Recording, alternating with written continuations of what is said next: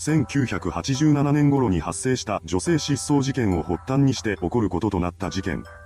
本件が発覚したのはそれから25年後となる2012年10月のことでした。なぜそれほどまでに発覚が遅かったのでしょうか。今回は一連の出来事についてまとめていきます。後に事件を中心で操ることとなる隅田美代子は1948年に尼崎市で生まれました。隅田がまだ幼い頃、両親は行き違いによって離婚することとなってしまいます。離婚後、彼女は父親に引き取られました。その理由は彼にかなりの収入があり、子供を育てていけるだけの経済的余裕があったからだとされています。何でも、父親は全国から素性もわからないような労働者を自宅に集め、完璧な上下関係を作り上げた上で彼らを超低賃金で働かせていたそうなのです。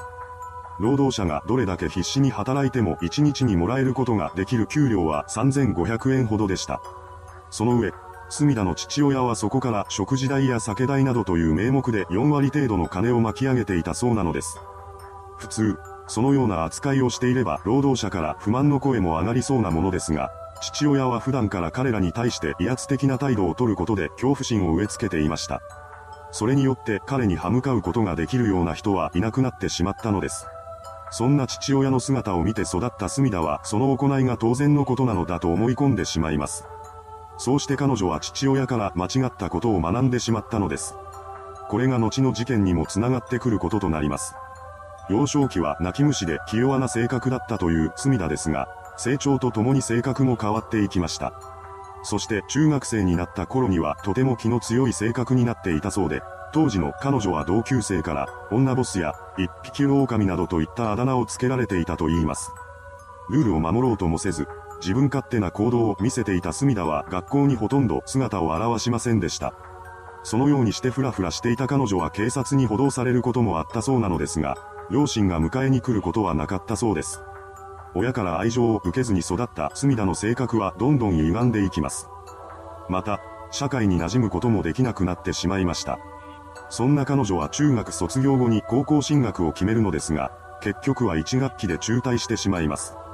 それから1年後、17歳になっていた隅田は友人の兄と結婚しました。しかし、裕福な家庭で干渉されずに育った彼女にとってその生活は窮屈だったようです。隅田は結婚からわずか1年も経たずして離婚してしまいます。その後、彼女は19歳でスナックの経営を始めました。ですが、そこでもトラブルが発生します。隅田は16歳の女の子に違法な仕事をさせていたのですが、それが発覚したことによって警察に逮捕されてしまったのです。もしかしたらその頃から彼女は父親と同じことをしようとしていたのかもしれません。とはいえ、父親が労働者にさせていた仕事に違法性はありませんでした。それに対して隅田が少女にさせていたのは違法な仕事です。おそらくはその方が合法な仕事をさせるよりも得られる金額が大きかったからなのでしょう。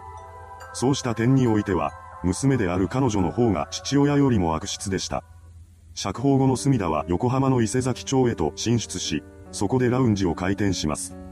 ラウンジの従業員として雇った人の中には、後に彼女の共犯として事件に関わることとなる女性の姿もありました。隅田はその女性を特別扱いし、後に店の雇われ店長として経営を任せるようになっています。そして隅田自身は24歳になったタイミングで2度目の結婚を果たしました。しかし2度目の結婚生活も長続きはしなかったようです。毎日のように彼女は自身の取り巻きを家に招き、そこで深夜まで大騒ぎをしていました。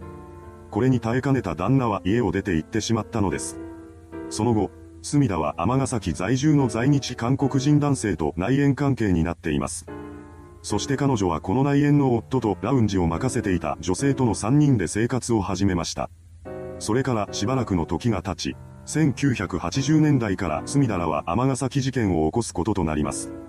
この事件は隅田らがターゲットにした家族を支配し、完璧な上下関係を作り上げることで金を巻き上げながら一家を崩壊させていくというものでした。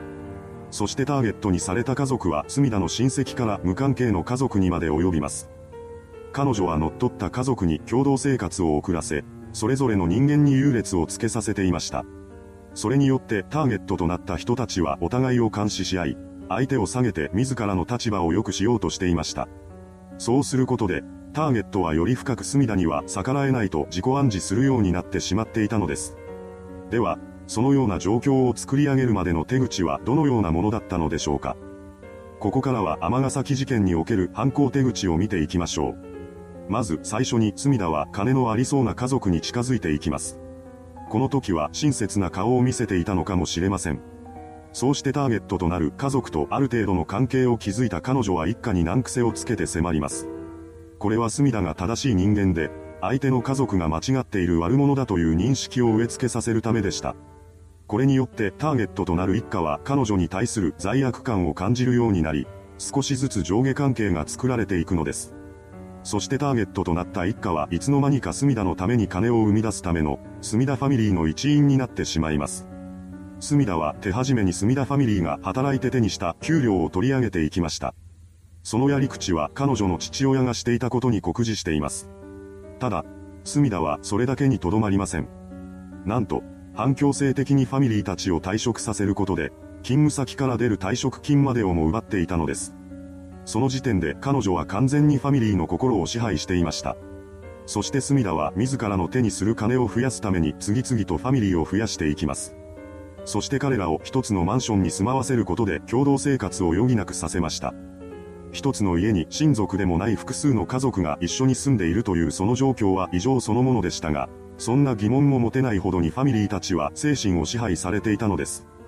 おそらくは逃げ出そうとしたり通報したりすると自分がひどい目に遭ってしまうという恐怖心を植え付けられていたのでしょう。ファミリーの中には隅田の命令にだけ従う暴力担当の者も存在しました。また、警察に関しても当初は当てにならなかったようです。そこには警察の民事不介入という原則が関係しています。これは、警察権が民事紛争に介入するべきではないとする原則です。本事件においては、金銭トラブルや失踪という事案がほとんどを占めていました。この失踪には事件性があるということが後に発覚するのですが、一部のファミリーが相談に行った時点ではそこまでの事実が明らかになっていなかったようです。警察も家族間や知り合い間のトラブルだと考えていたのでしょう。少なくとも50回以上の相談があったとされていますが、警察が本件に介入してくることはありませんでした。こうなることも隅田は分かっていたのかもしれません。もちろん、警察に相談したことが発覚した時点でその人物は隅田及びファミリーからの制裁を受けていました。そうして、ファミリーの間では逃げたり警察に行ったりしたらひどい目に遭うという認識が出来上がってしまったのです。隅田はさらに強い支配をしようと画策します。そこで彼女はファミリーの間で優劣をつけさせることを考えました。そしてファミリーのメンバーは隅田の思惑通りに動いてしまいます。彼らはファミリー内における自らの立場を上げるために手を出したり暴言を吐いたりし合いました。さらには食事やトイレを禁じる場面もあったそうです。そんな彼らの姿を見て隅田は笑みを浮かべていました。そうして彼女はターゲットにした家族をファミリーに取り込んだ上で精神的に崩壊させ、彼らを支配していたのです。ですが、その状況も完璧ではありませんでした。ファミリーのメンバーが次第に自分の意思を失っていき、犯罪を助長する者まで現れていく中、隅田の洗脳から抜け出している女性がいたのです。彼女はファミリーが共同生活を送るマンション内に閉じ込められていました。しかし女性はこの生活からの解放を諦めていなかったようです。2011年11月、彼女は隙を見てマンションから抜け出し、警察に助けを求めました。これを警察は監禁事件と判断し、ついに捜査の手が及ぶこととなったのです。そうして隅田は逮捕されました。ただ、この時点では監禁事件という扱いに過ぎず、それまで25年にわたって起きていた尼崎事件は発覚していません。しかし、警察が捜査を進める中で多くの余罪が発覚していきました。そして多くのファミリーが姿を消していることも発覚します。なんと、隅田は一部のファミリーを死に追い込むことで保険金までをも手にしていたのです。こうした事実を含め、複数の不審死や失踪事件が相次いで発覚していきました。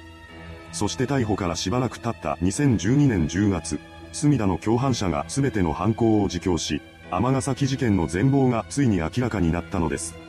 ただし、本事件における隅田ファミリーには、全く血のつながりのない人物も混じっており、内容があまりに難解で複雑すぎるものとなっていました。そのことから、本事件の詳細を理解するのは発覚している部分だけでも非常に困難です。また、情報量も膨大すぎるため、今回は全体像だけに留め、これ以上詳細な事件の内容は省きます。機会があれば、サブチャンネルでより詳しい内容をまとめた動画を公開するかもしれません。ここからは事件発覚後の動きをまとめていきます。事件発覚を受けてさらなる捜査が進められていた中、本件は急展開を迎えることとなりました。2012年12月12日午前6時20分頃、兵庫県警本部の留置所にて自決している隅田が発見されたのです。これによって尼崎事件の全てを明らかにすることは不可能となってしまいました。